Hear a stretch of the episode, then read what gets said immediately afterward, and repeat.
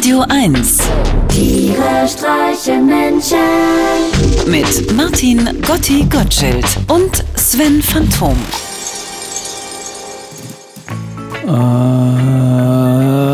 Das ist eine Dämse, wa?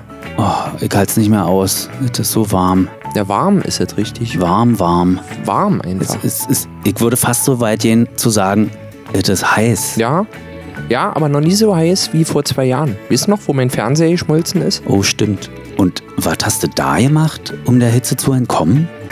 Um mir wenigstens einen Hauch von Abkühlung zu verschaffen, habe ich mich bereits nackt auf den Linoleumfußboden im Flur gelegt. Alle Viere von mir gestreckt genieße ich die trügerische Frische, aber schon nach einer Minute ist wieder alles wie vorher. Ich zerfließe. Zwischen dem spiegelglatten Linoleum und meinem Rücken hat sich bereits ein beachtlicher Schweißfilm gebildet. Ich greife nach dem Ventilator, der neben mir steht, und stelle ihn mir auf den Bauch.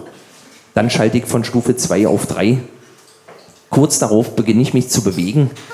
Wie ein Propellerboot in den flachen Gewässern der Everglades gleite ich durch den Flur und hinterlasse dabei eine deutlich sichtbare Spur. Ich muss schmunzeln. Das glaubt mir noch kein Mensch. Auf der linken Seite zieht das Schuhregal an mir vorbei. Auf der rechten ist Telefontischchen. Ich hatte ja keine Ahnung, wie idyllisch meine Wohnung von unten aussieht. Ein Paradies aus Sperrholz und Stahl. Nun will ich genau wissen, wie weit kann ich diese behagliche Art der Fortbewegung wohl ausreizen? Ich drehe den Ventilator ein wenig nach rechts und siehe da, es klappt wirklich. Mit quietschendem Rücken biege ich in die Küche ein. Dank meines unerschöpflichen Schweißfilmes bereitet mir selbst die scharfkantige Türschwelle so wenig Probleme wie der Schnecke die Rasierklinge. Auf Höhe des Backofens entscheide ich mich für Schubumkehr, indem ich den Ventilator um 180 Grad drehe. Als ich wie gewünscht vor dem Kühlschrank zum Stehen komme, schalte ich ihn schließlich ganz aus. Das klappt doch schon mal gut. Wie gerne würde ich mir jetzt ein kaltes Getränk aus dem Gefrierfach nehmen. Aber ich bin einfach zu schwach. Zu schwach, um den Kühlschrank zu öffnen. Gegen den garstigen Türmagneten habe ich mit meinen glitschigen Schweißfingern im Moment einfach keine Chance. Ich zerfließe. Ich probiere die Kühlschranktür mit dem Ventilator aufzupusten, aber auch dieser Versuch schlägt fehl. Resigniert gleite ich aus der Küche zurück in den Flur und von da aus direkt ins Badezimmer. Ich habe einen Plan. Bereits zwei Minuten und einen gezielten Chlorollenwurf später halte ich meinen erst kürzlich aus borstiger Verzweiflung erworbenen Ohr- und Nasenhaarschneider in der Hand. Ich will ins Wohnzimmer. Dort ist es etwas kühler als im Rest der Wohnung. Mit dem Ventilator komme ich da allerdings nicht weit. Das Stromkabel ist viel zu kurz. Kaum dass ich über die Schwelle geglitten bin, stelle ich ihn beiseite und werfe den Ohr- und Nasenhaarschneider an. Im Gegensatz zum Flur ist unser Wohnzimmer komplett mit Teppich ausgelegt. Genüsslich frisst sich der kleine batteriebetriebene Apparat durch die groben Fasern der preiswerten Auslegware und zieht mich dabei zuverlässig hinter sich her. Starke Sache. Warum bin ich da nicht schon früher draufgekommen? Nachdem ich so ein paar frischen Runden im Wohnzimmer gedreht habe, perfektioniere ich meine Erfindung, indem ich einfach die Augen schließe und ein wenig vor mich hin döse. Nun ist mein Glück makellos. Ich bin angekommen. Die Reise ist zu Ende. Mit Tränen in den Augen schlafe ich ein. Schon seltsam. Das hier ist gerade der schönste Moment meines Lebens und ich schlafe ein. Es ist zum Heulen, aber ich kann nichts dagegen tun. Ich bin einfach zu müde und zufrieden. Der aufmerksame Zuhörer wird bereits festgestellt haben, dass mein krauziges Verhalten eindeutig die Symptome einer lebensgefährlichen Austrocknung aufweist. Mein Leben hängt am seidenen Faden, aber ich merke davon nichts. Ich zerfließe.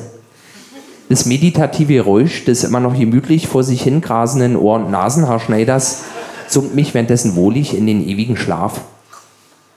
Eine völlig entgeisterte Frauenstimme holt mich kurz darauf aber schon wieder an mein schweißnasses Leben zurück. Es ist meine Freundin. Sie ist anscheinend gerade von der Arbeit gekommen und sie schimpft. Mensch, Martin, immer die Heizung in allen Zimmern auf fünf. Das ist Sommer, das muss doch nicht sein.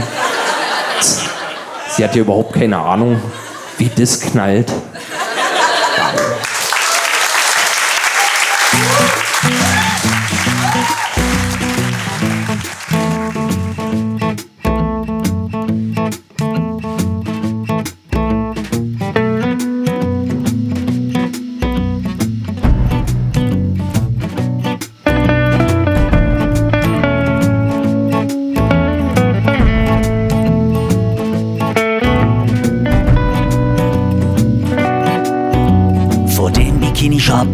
Brüllt ein aufgebrachter Mob.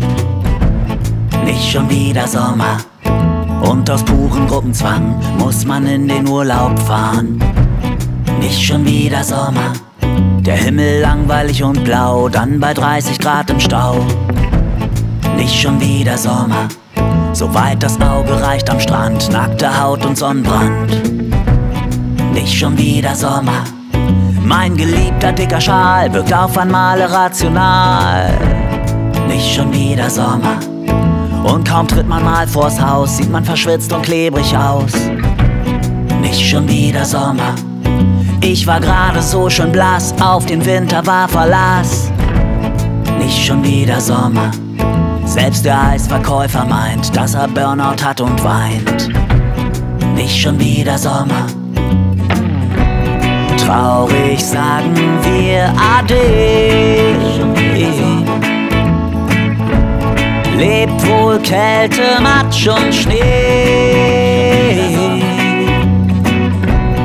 Denn wenn es draußen floriert, wirkt deprimiert, so deplatziert.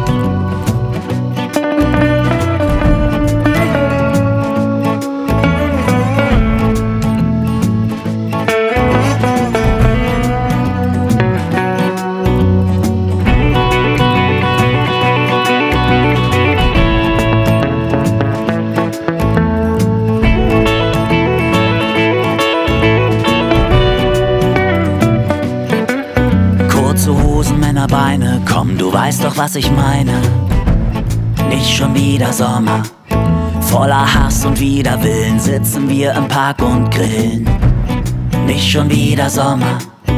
Allen geht es auf die Eier, jedes Jahr dieselbe Leier, gelbe Felder, ach ja schön, hab ich alles schon gesehen. Der Winter war traurig wie immer, doch im Sommer wird's noch schlimmer. Open Air, Krachmusik und im Biergarten herrscht Krieg. Mit Millionen anderen wein ich, noch nie war man sich so einig. Jeder hegt denselben Groll, alle haben die Schnauze voll. Die Regierung und die Leute kämpfen heute Seite an Seite und sie fordern mit Geschrei, Deutschland endlich sommerfrei. Alle Menschen sind vereint gegen unser aller Feind. Und wir rufen Sommer raus. Drei Jahreszeiten reichen aus. Sven, da hast du vermutlich sogar recht.